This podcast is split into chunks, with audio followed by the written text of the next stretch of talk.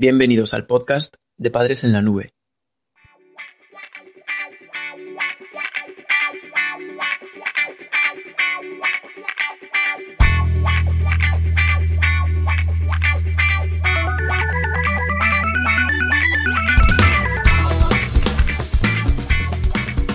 Hola, madres y padres en la nube. Bienvenidos a este quinto episodio del podcast. Hoy hablaremos sobre la forma de saber si tu hijo se droga. La adolescencia es una etapa en la que la comunicación con tu hijo se hace más difícil. Es posible que hayas intentado hablar con él de diferentes formas y siempre obteniendo respuestas escasas por su parte o, o ninguna respuesta. Si ya de por sí la comunicación es complicada, cuando se trata de hablar de drogas con tu hijo, la cosa se complica aún más. Hablar sobre drogas suele ser un tema tabú en las familias y en general es difícil entablar un diálogo fructífero sobre este aspecto y conseguir saber si un hijo se droga. En este artículo te vamos a explicar las diferentes formas de detectar si tu hijo se droga y las etapas más habituales por las que atravesará en función de su edad. En primer lugar, comenzaremos por las etapas, porque en general se ha visto que los adolescentes atraviesan por una serie de etapas al entrar en contacto con el mundo de las drogas. Son patrones definidos que se observan en la mayoría de los casos, así que es muy probable que tu hijo experimente estas fases también. Ten en cuenta que no hacemos distinción entre las mal llamadas drogas duras o blandas. Consideramos tabaco y alcohol como drogas en sí mismas. Las fases son cuatro. Primera fase, o fase de inicio. Se da entre los 12 y los 13 años. En esta primera etapa tu hijo mostrará una posición frontal hasta hacia las drogas. La rechazará y llegará a recriminar a los adultos que vea fumar o beber. La segunda etapa es la fase de latencia, entre los 14 y los 16 años. Tu hijo todavía se puede considerar un no iniciado. Sin embargo, su curiosidad por los fenómenos sociales le hará preguntarse por los verdaderos efectos del consumo de drogas. La tercera etapa es la fase de contacto, a partir de los 16 años. Tu hijo tendrá su primer contacto con la droga protagonizando consumos esporádicos para satisfacer su curiosidad. Es muy probable que en este primer contacto eh, esté motivado por verse integrado en grupos de iguales. Esta fase es delicada porque el adolescente con su propia experiencia va a desmitificar mucha de la información que le han prestado los adultos. Percibirá mensajes contradictorios de su entorno entre su grupo de referencia y la familia y educadores. Experimentará la encrucijada de mantener o no el consumo. Y la cuarta fase, que es poco probable porque no todos los chicos llegan, pero es la fase de consumo problemático y se da a partir de los 16 años.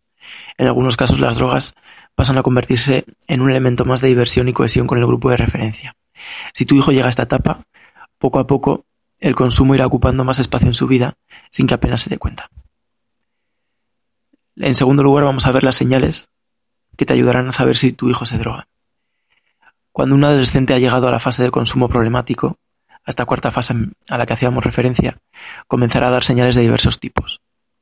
Podemos distinguir tres ámbitos que te permitirán discriminar los diferentes síntomas asociados al consumo de drogas en la adolescencia. En primer lugar, los signos físicos externos. En segundo, los cambios en la conducta. Y en tercero, los cambios sociales. Por partes, vamos primero con los signos físicos. La piel o los ojos se muestran enrojecidos.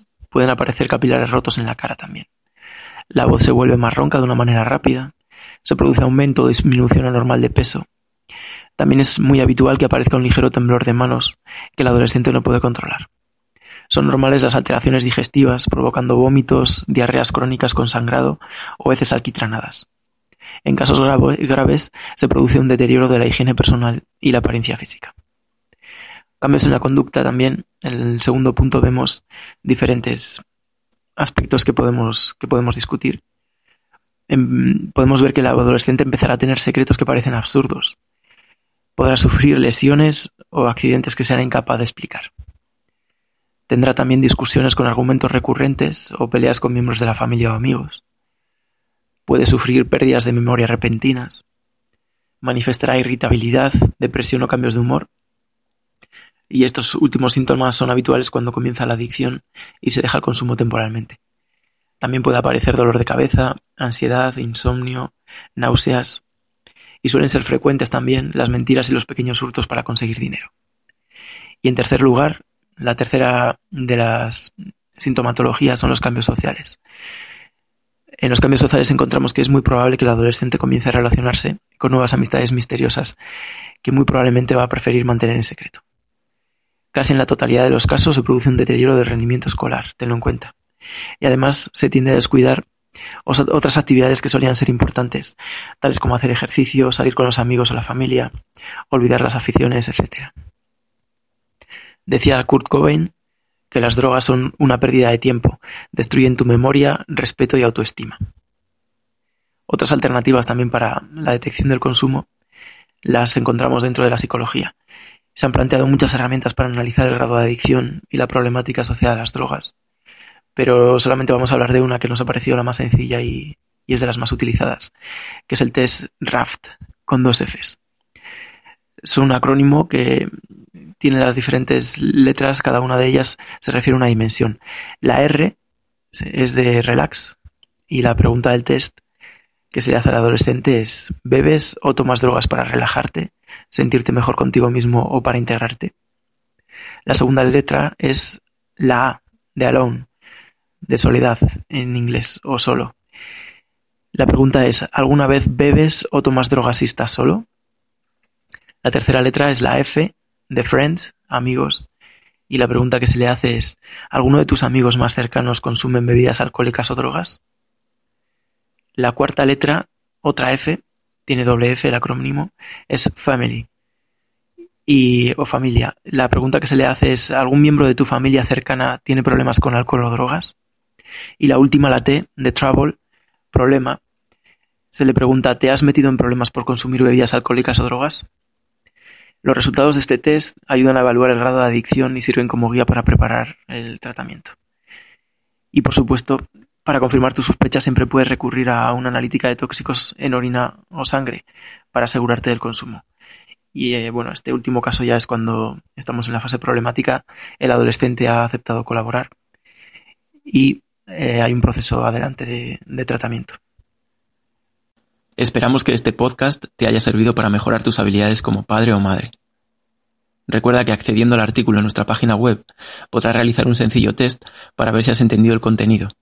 Haciéndolo obtendrás puntos de usuario para conseguir cursos gratuitos y ventajas exclusivas. Además tienes un vídeo resumen y una completa bibliografía sobre el tema si quieres ampliar información o consultar las fuentes que hemos utilizado. Gracias por escucharnos. No te pierdas el próximo episodio del podcast de Padres en la Nube.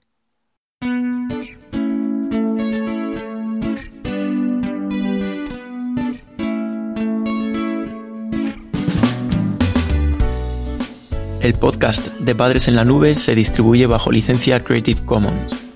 Puedes copiar, distribuir, promocionar y compartir este podcast siempre que menciones el nombre del autor y lo distribuyas con una licencia igual a la que regula la obra original. Toda la música que has escuchado en este capítulo pertenece al álbum Funky Stereo del grupo Pierre Blipas Ligne. Podcast creado y distribuido desde España por Félix Martínez. Padres en la Nube 2015.